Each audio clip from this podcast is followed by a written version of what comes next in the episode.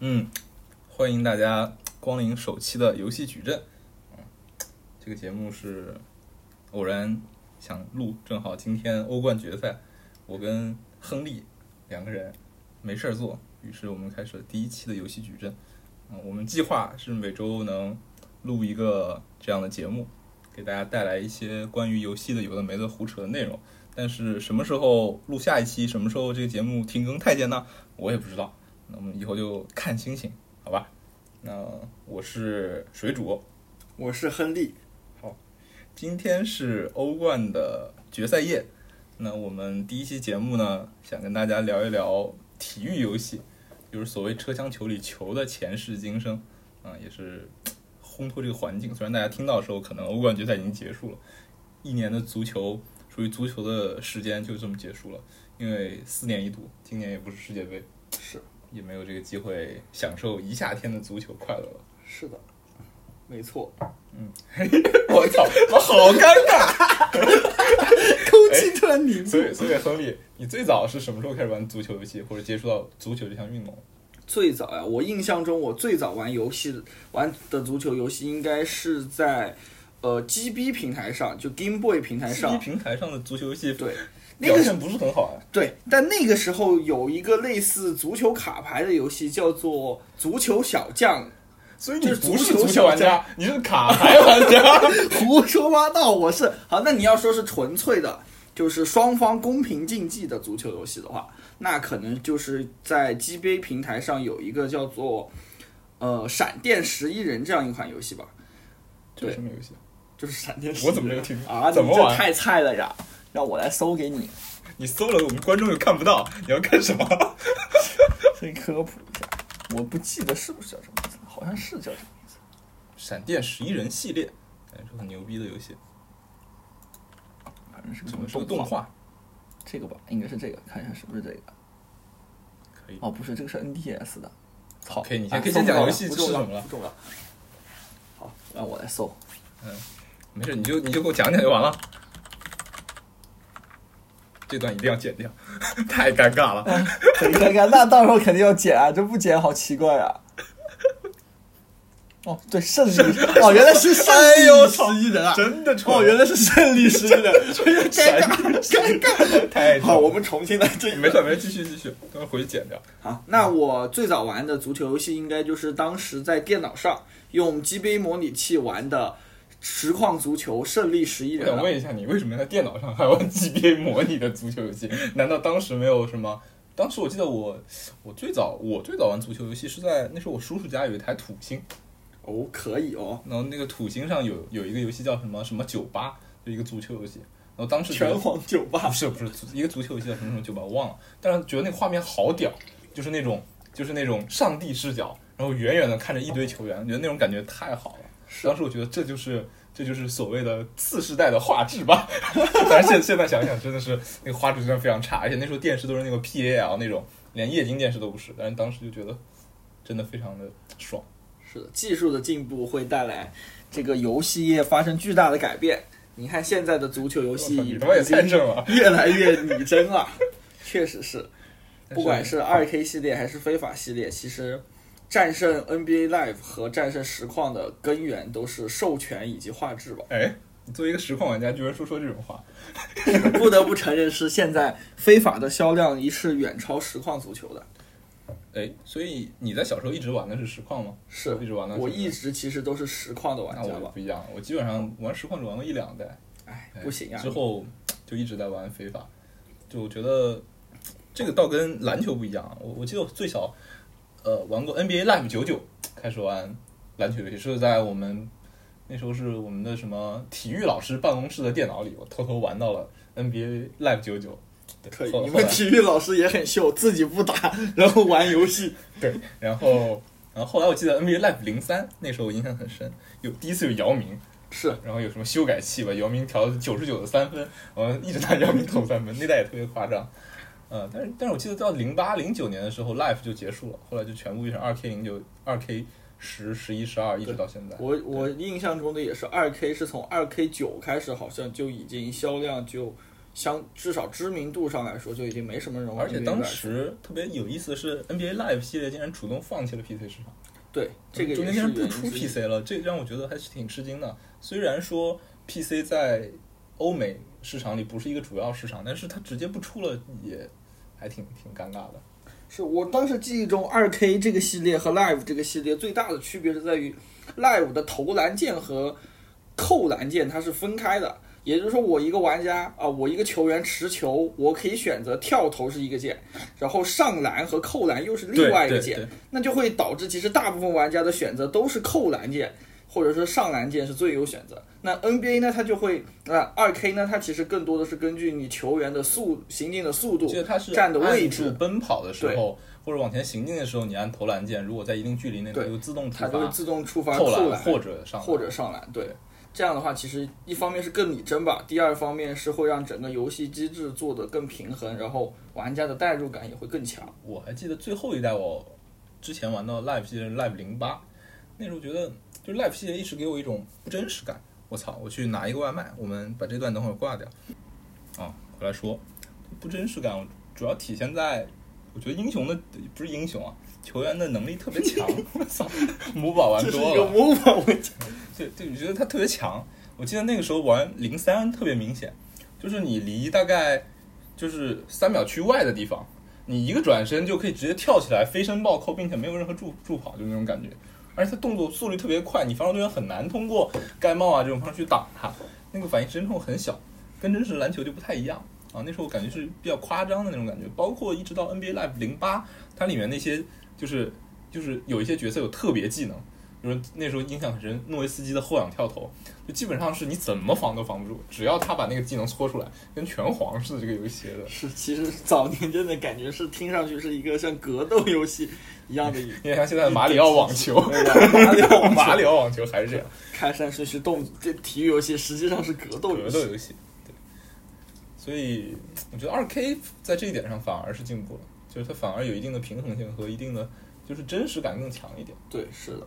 包括到现在，我觉得二 K 还是还是有很明显的领先的。是。那 PS 和就是实况和非凡，你觉得实况是在哪一点落后的？除了版权 其实，嗯、我个人因为一直是一个实况玩家嘛，我玩实况其实也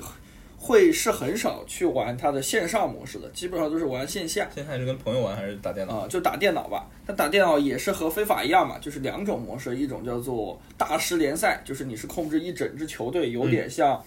呃，就是有点像足球经理，但是足那个足球经理他不会，就是他的呃数值体系和整个成长体系不会做那么复杂，更多的太太像一个游戏策划了。更多的 还是我就是一个游戏策划，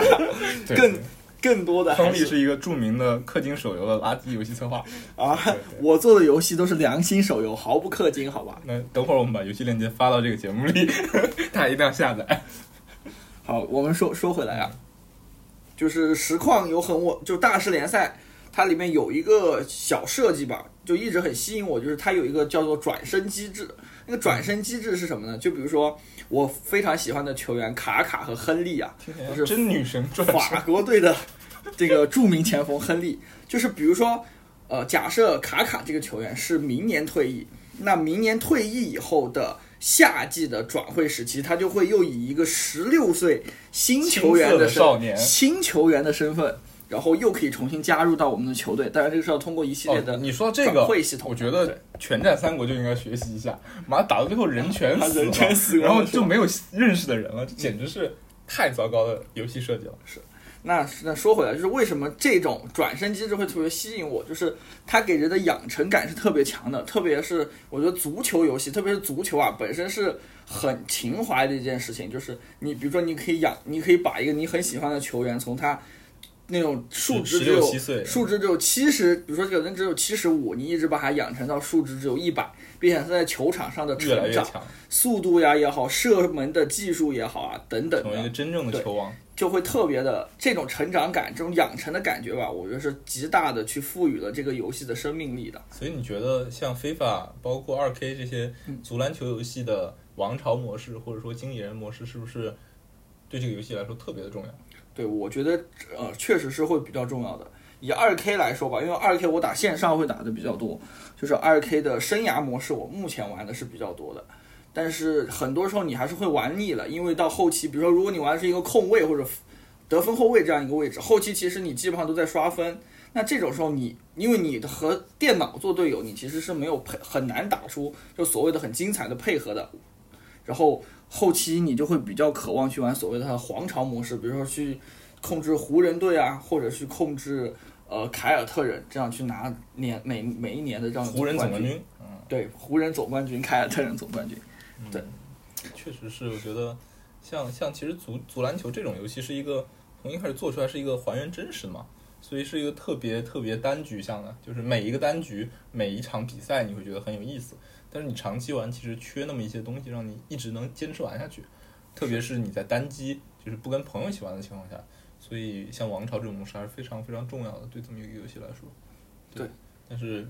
我自己还是觉得这种游戏最快乐还是跟朋友一起搓，特别是这就是比如说什么莫拉塔进了六个头球，能击败了什么皇家马德里或者尤文图斯，这种还是很快乐的，你觉得？是，那那那肯定，就这种游戏，感觉线下开黑是会很开心的。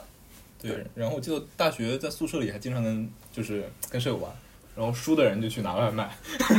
每天就玩这个，都特别开心。然后只有我一个人用手柄，他们不知道是穷没有买，还是还是一直他们坚持认为键盘比手柄强。大部分中国玩家其实还是不太习惯手柄类的操作吧？哎，就还有一个问题是说，你觉得现在像非法包括二 K 都开始有这种所谓的 UT，就是无线就是线上的球员模式，然后你会花钱买很多的卡包去抽卡，你对这样一种游戏模式怎么看？这个我觉得肯定是商业化很重很重要的一个成分吧，因为其实现在大部分的游戏的主要盈利模式都是所谓的开箱子或者是抽卡嘛。然后像非法这样的游戏，可能做的更过分的就是，它除了你的球员要靠抽卡以外。它还有所谓的盒卡，就是比如说你像 C 罗，它有 C 罗加一、C 罗加二、C 罗加三，并且你你你这个说的到底是 UT 还是非法 Online 三？非法 Online 三、Online 四有这样的机制，UT 我不知道有没有这样的机制。好像没有吧？嗯，因为 UT 我自己玩了一点，但玩的也不是很多。它只要开卡开出来就行，是吧？对，我觉得 UT 就其实是所谓的足球卡牌的一种感觉嘛，它就赚了很多钱。然后也也能让，而且它一年你每年都要更新，就很很厉害。但是怎么说呢？我觉得对中国玩家来说，玩这个还不是很多，因为没有国行的货嘛。是，包括很多人玩的其实是三大妈或者这样的盗版，其实就不会玩这个。就算买了正版，可能因为服务器啊、网络等等原因，对 UT 模式玩的没有那么多。包括也因为，对吧？中国有特供版的二 K 跟非法的游戏，就是我们所谓的非法 Online 系列和。呃，NBA 二 K Online 系列是对这两个系列，你你你玩过吗？玩的？呃，非法 Online 三和 Online 四我是有接触的。二 K 的话，二 K Online 的一代那个游戏我玩我玩过，但是感觉会比较相对比较粗糙，就是那个感觉会更像是当时玩街头篮球那样的感觉。然后到二 K Online 二代的时候，我有过到它的新手教程，那个新手教程感觉和二 K 一六的时候已经特别像了，但是再往后续就没有特别玩了，因为感觉还是一个氪金游戏嘛，还是一个卡牌加一加二加三定合成，就更多的还是就没有去接触了。不过非法 Online 三和非法 Online 四我都是接触很多的，里面就是最刻骨铭心的就是合卡机制了。就是它相当于爆了炸了，对，一张卡的零零级到四级算是同同同级吧，是的，然后五级到七级好像是银级，然后八级以上就是一个金卡，对对，然后是越往上的时候，就你的合成的成功率越低嘛，然后电卡，对，网友还研究各种电卡机制，虽然不知道是不是真实存在的呀，但是它确实是会有这种。所谓的，比如说我前，比如说我想合一张很厉害的卡，那我前几轮都用一些垃圾卡去合，它都失败了，好像系统就会自动给我一些所谓的概率上的补偿吧。嗯，对。那那你觉得非法 online 这样的游戏玩起来怎么样？后来你是为什么流失了？非法 online 三的话，呃，很明显的一个点就是它的整个手感吧，或者整个手感的设计。呃，让人觉得不是特别舒服。举个具体的例子，比如说在那个游戏里面，你的挑船就是所谓的按住 L 一加三角，或者说加按我们的 Y 啊，这这个战术的呃强度会特别强，会远远强于所谓的短船渗透啊，或者所谓的下底传中，这个我个人的一个直观感受。嗯，然后加上非法 Online 三，它更多的是受制于呃，比如说球员的模型。举个例子，比如说非法 Online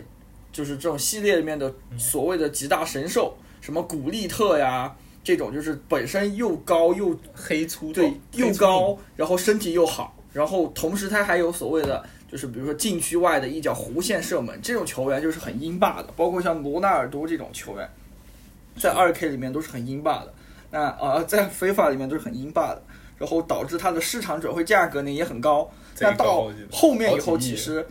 他其实就把玩家就分成了几档嘛。第一第一档就是所谓的土豪档，就是他们的阵容都一样，就是用的都是那种就是最牛逼的、最贵的，然后跟像古利特呀、什么罗纳尔多这样的球员。那中间的那些呢，就是更多的就是所谓的自己喜爱的球员，加一部分这样牛逼的球员，比如说什么 C 罗啊、梅西啊、贝尔呀、这种嗯看上去模型好用，然后速度也快的球员。其实跟那些真正最强的还是有一定差距。然后再往下的话，第呃最差的一档玩家可能用的就是所谓一些妖人吧，就是比较小妖便宜的，对，对，然后可能在毒坛上也不是特别有名的，但是莫名其妙的，在因为他的游戏里就 很对，因为它的模型或者是所谓的数值的各种各方面的原因吧，在游戏里就很强。所以，所以我们看，比如说在虎扑、总游帝，甚至不管是足球、篮球里面，都有很有意思的现象，就是玩家评论这个球员我见过，说在非法或者在二 K 里面很强。是我记得好像 NBA 二 K 一四还是一五还是一六的兰姆就非常，强，那个时候兰姆就是特别的三强，分，那时候雷霆的就是怎么怎么投怎么进。对还是挺有意思的现象。但是我自己其实对于呃，我们就所谓 FIFA Online 系列和二 K Online 系列，我一直觉得有一个挺遗憾的点，就是他们实际上把足球游戏变成了一种类似我们说抽卡的卡牌游戏的体验。当然，我们知道在中国的游戏市场上，这样的结果是因为呃，足球、篮球这这些，比如体育游戏，在中国游戏市场上不是一个很大众的品类。因此玩的人并不是那么多，就导致它的一个商业模式就倾向于说采用抽卡这样的方式去获得它的利润，嗯，这可能是一个挺挺无解的问题吧。就虽然我自己觉得可能更好玩的一个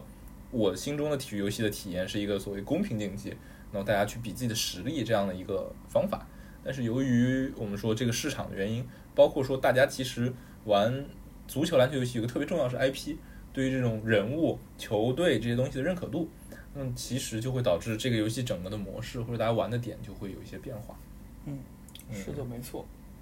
所以说，呃，也不能叫遗憾吧，只是说是我们目前见到的游戏的一些现状。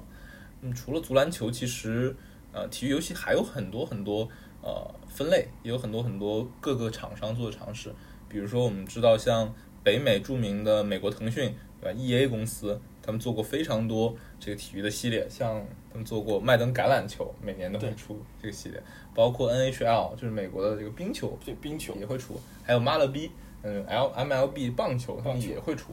包括他们，我记得他们甚至出过什么板球，还出过什么乱七八糟一堆啊。其实 EA 出了很多，然后还有一家很有意思的公司育碧，育碧在体育游戏上其实也做过很多尝试，包括他们出过特技摩托。是一个这个很有意思的转转转的小游戏，转转的小游戏，然后还还出过那个极限巅峰滑雪的游戏，包括他们，我记得育碧很早以前还出过赛车游戏，叫做《赛道狂飙》，还叫什么呢？是零六零七年，那时候玩的觉得还不错。当时我甚至不知道育碧这家公司，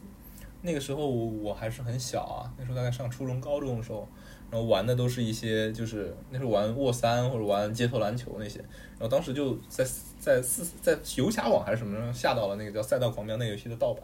就当时觉得很好玩，但是刚对育碧根本没有概念。直到后来又又玩到了盗版的 啊，这个说说出来不太好，大家不要学习啊。玩到盗版的那个《刺客信条》几三还是几，然后那时候我才发现这原来是一家公司，还是一家法国公司叫育碧啊，对，然后印象还蛮深的。包括今年的七月，应该是七月，然后啊六月十一号，育碧的发布会应该会发布一款。新品的体育游戏叫做啊、呃、Roller Champion，是这这个游戏还挺不一样的，是一个类似轮滑加上球的一个游戏，不知道最后会做成什么样子。哎，你有没有看过《阿丽塔》？是看了，阿丽塔里的那个阿丽塔电影里面有一个机动球，有好多人穿轮滑要去抢那个球，我猜可能跟它会有一些相似点。嗯，说到这儿，我们其实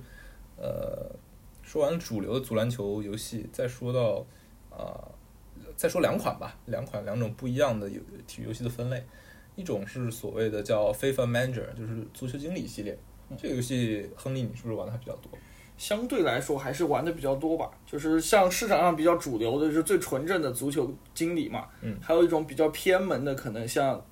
在 Steam 上会有类似的，就是电竞俱乐部吗？就是用足球加一些奇奇怪怪的方式，比比如说有足球加呃战棋这种类型的游戏，我也有接触过，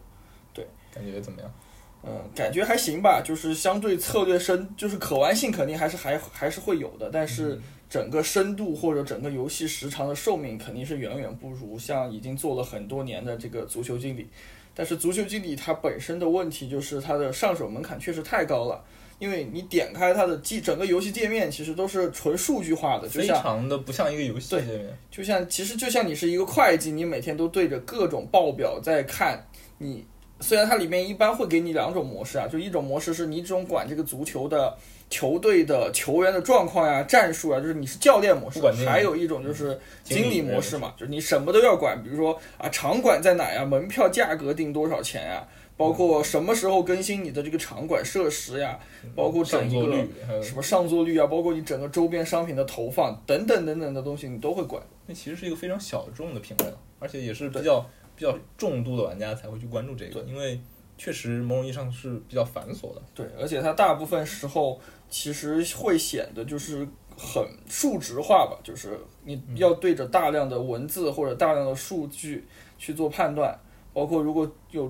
比如说好像最近几代吧，一二零一八的足球经理，他会都会给你很多。类似虽然已经图表化的一些数据曲线吧，但那些学习成本其实是挺高的有一点。像那种一个游戏的数值策划看的表表一样。对，感觉除了这个世界上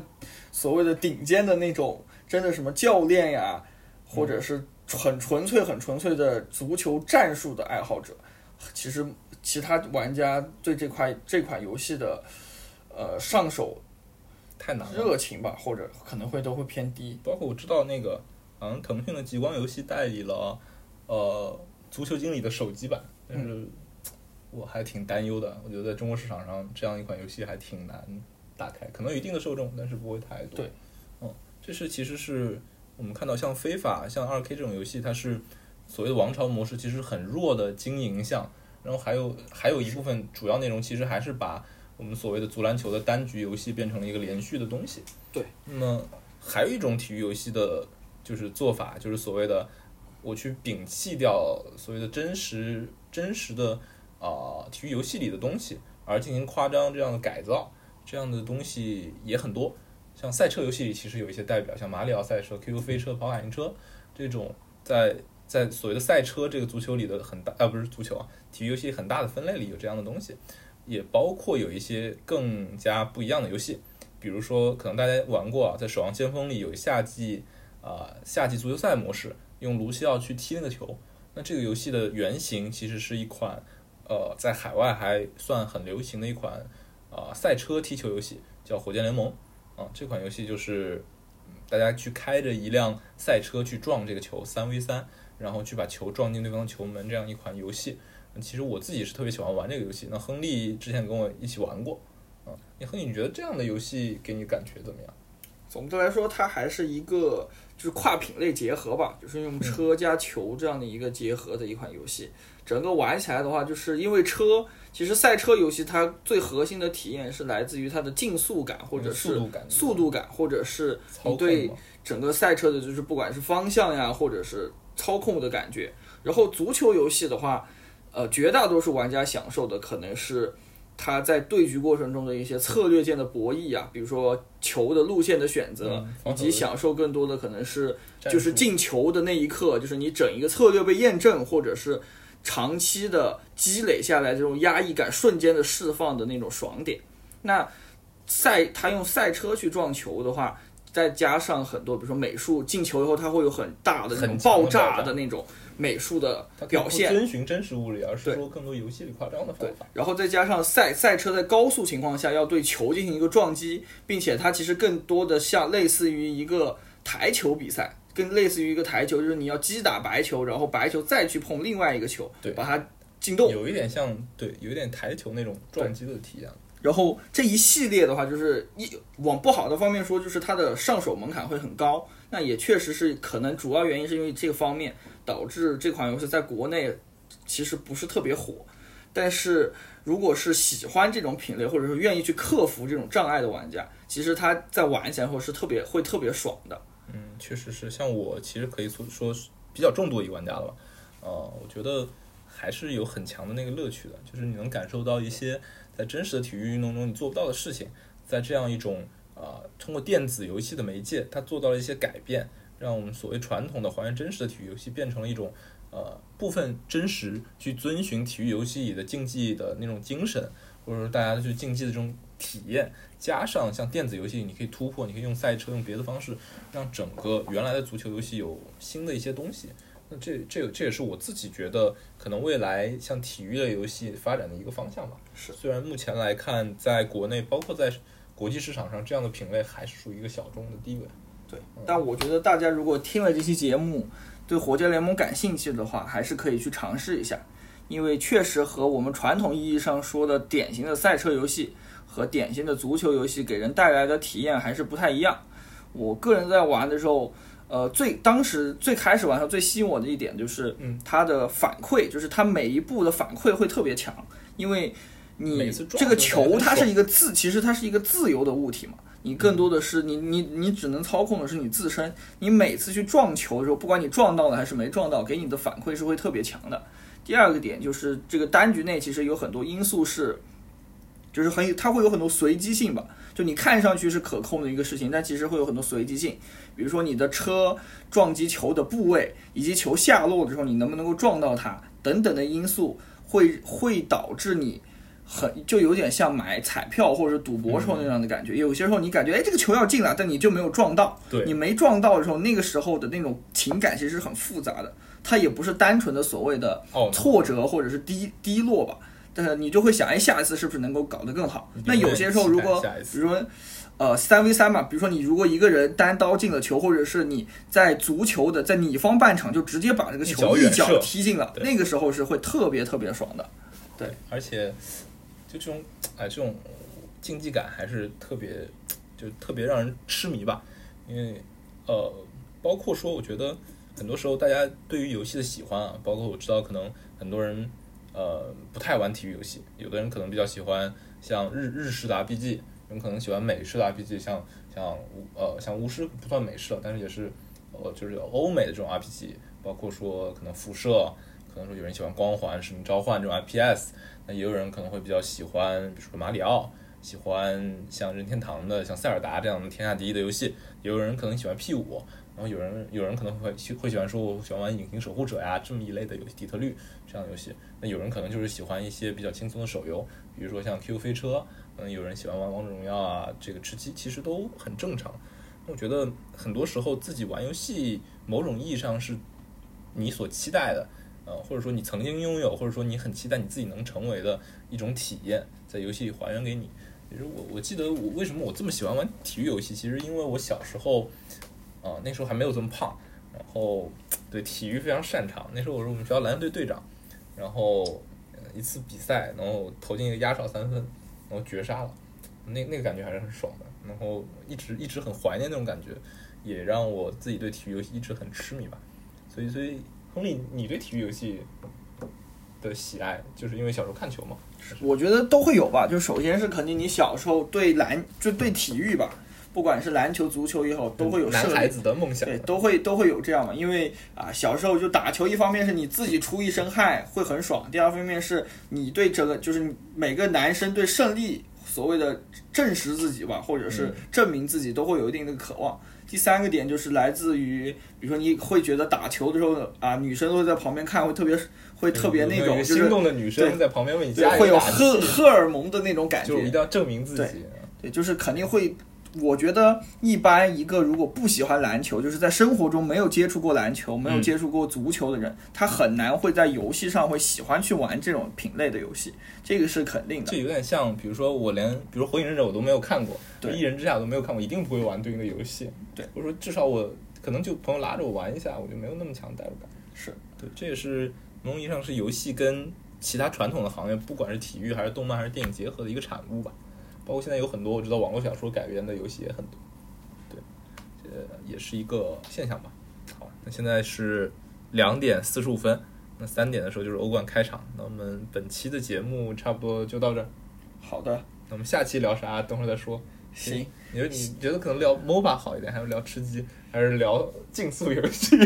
啊，我觉得可以尝试聊一下 MOBA 吧，因为相信听众朋友们也是玩 MOBA，对 MOBA 接触的也会比较多。嗯，我们就是这么一个媚俗的电台，不会做什么小众的什么游戏，只是这一期在这个正好是足球夜嘛，然后聊一下这个话题。我今天猜应该利物浦三比一。嗯，我猜是利物浦二比一热刺。虽然因为我本人是一个巴萨球迷啊，我肯定还是更希望呃热刺夺冠。因为因为利物浦四比零巴萨是吧？一方面是这个，第二方面也希望孙兴民吧，虽然是一个韩国人，但是还是能够证明一下亚洲人在足球上也是有所谓的希望的嘛。因为非洲人已经证明过了，对吧？要不是德罗巴吗？是吧？你看这利物浦不都是靠非洲人吗？什么埃就埃及人啊，什么马内啊，这种非洲人对吧？那，菲尔米诺还是巴西人呢？啊那也那菲尔米诺也不是我这个纯粹的主心骨了。好，那我们今天的节目就到这里。那希望大家感兴趣的可以订阅我们的电台啊，就关注我们。我们之后会持续的跟大家聊聊游戏啊，聊聊生活，谈一些有的没的话题。那今天的游戏矩阵就到这儿，好的，好，大家下次再见。我是水煮，我是亨利。好，期待你的光临。